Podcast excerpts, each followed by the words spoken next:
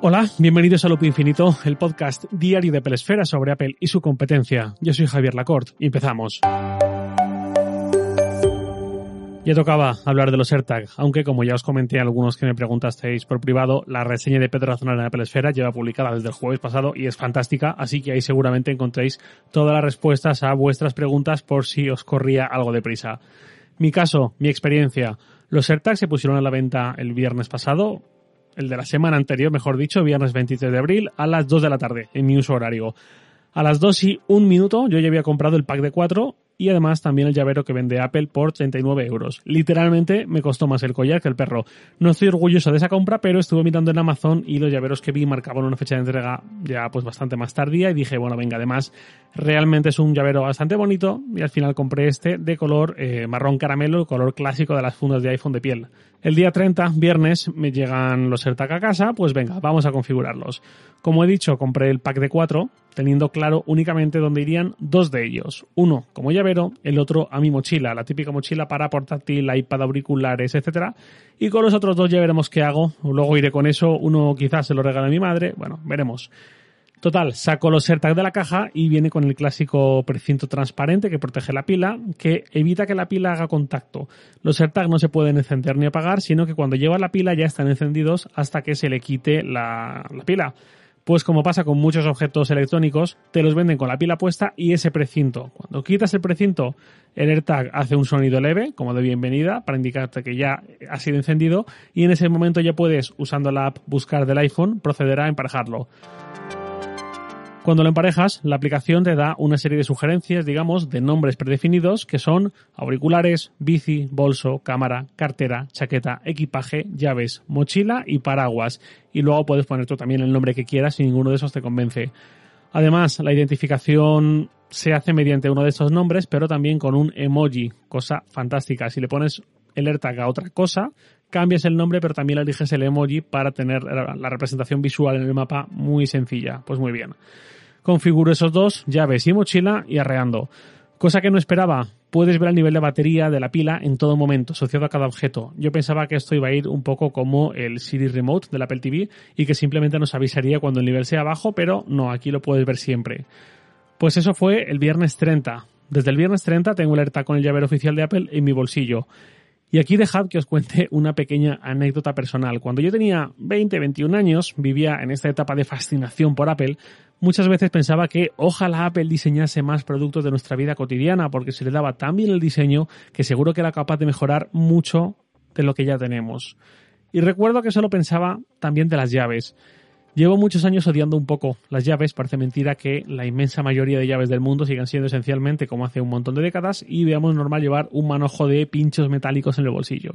Más allá de las llaves, el sistema de llaveros tampoco me ha entusiasmado mucho, más de una vez me he cuarteado alguna uña tratando de meter o sacar una llave de ahí y también pensé, seguro que si Apple en algún momento lanzase un llavero estaría mucho mejor resuelto y sería más amigable y todo esto.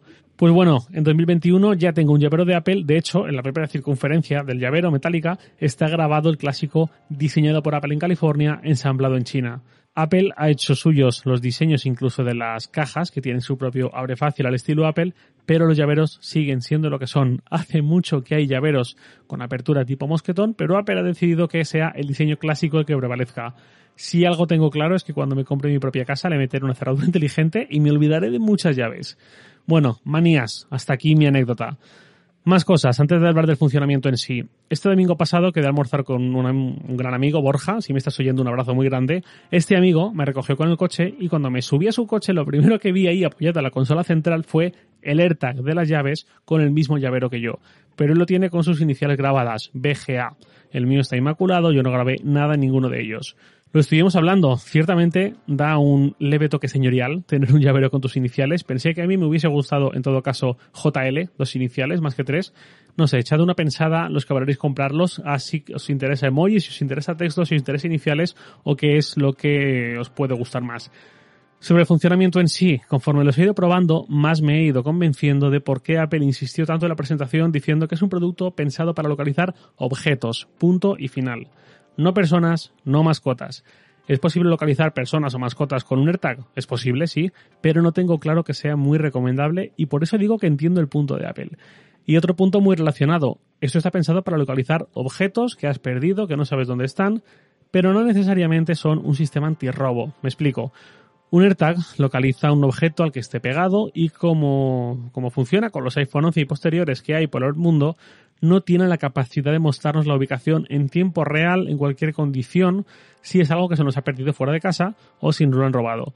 Nos dice dónde está en función de la última vez que alguien nos ha ayudado inconscientemente a localizarlo.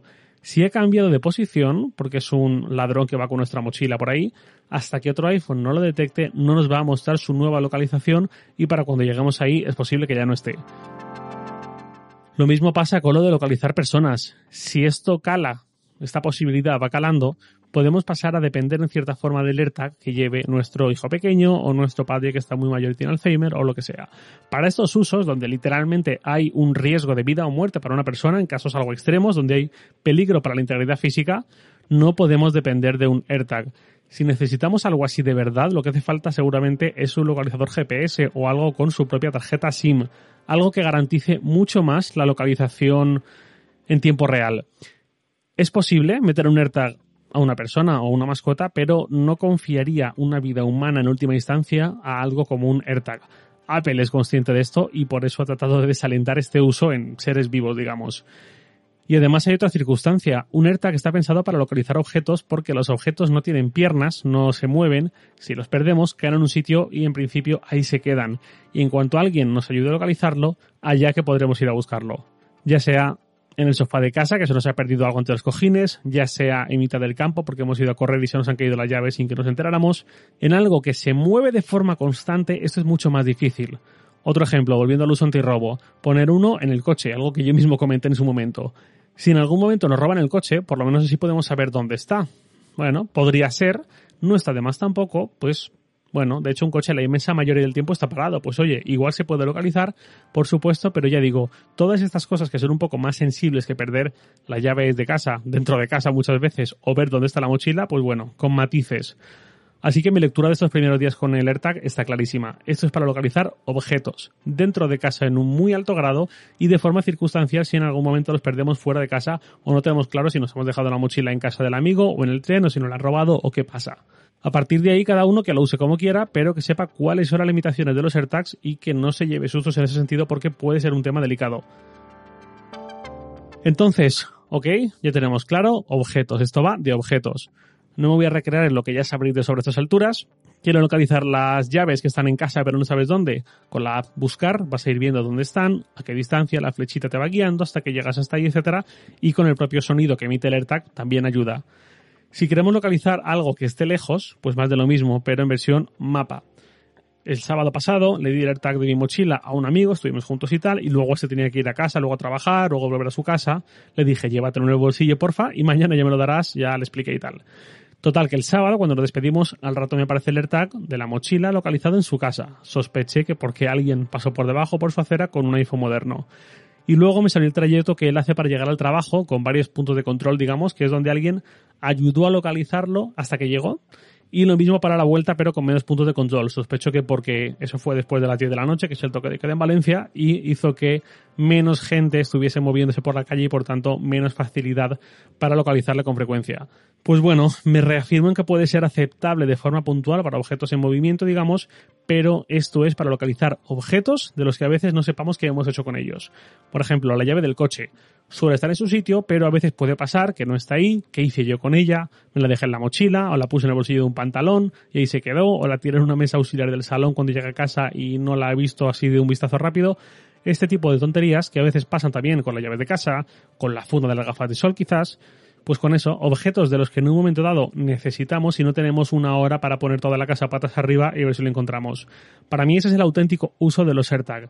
Localizarlo en caso de pérdida fuera de casa, por supuesto, también, pero a partir de ahí ya son posibilidades que están ahí, pero que quizás no son tan recomendables, al menos como un enfoque principal. Y voy a hilar esto con una pregunta que me envió hace unos días Andrea Ceballos. Me dijo, Hola Javier, enhorabuena por tu podcast, te escucho gracias a mi pareja, un apasionado de Apple y de tu programa en concreto, que estas navidades tuvo la gran idea de enseñarme loop infinito.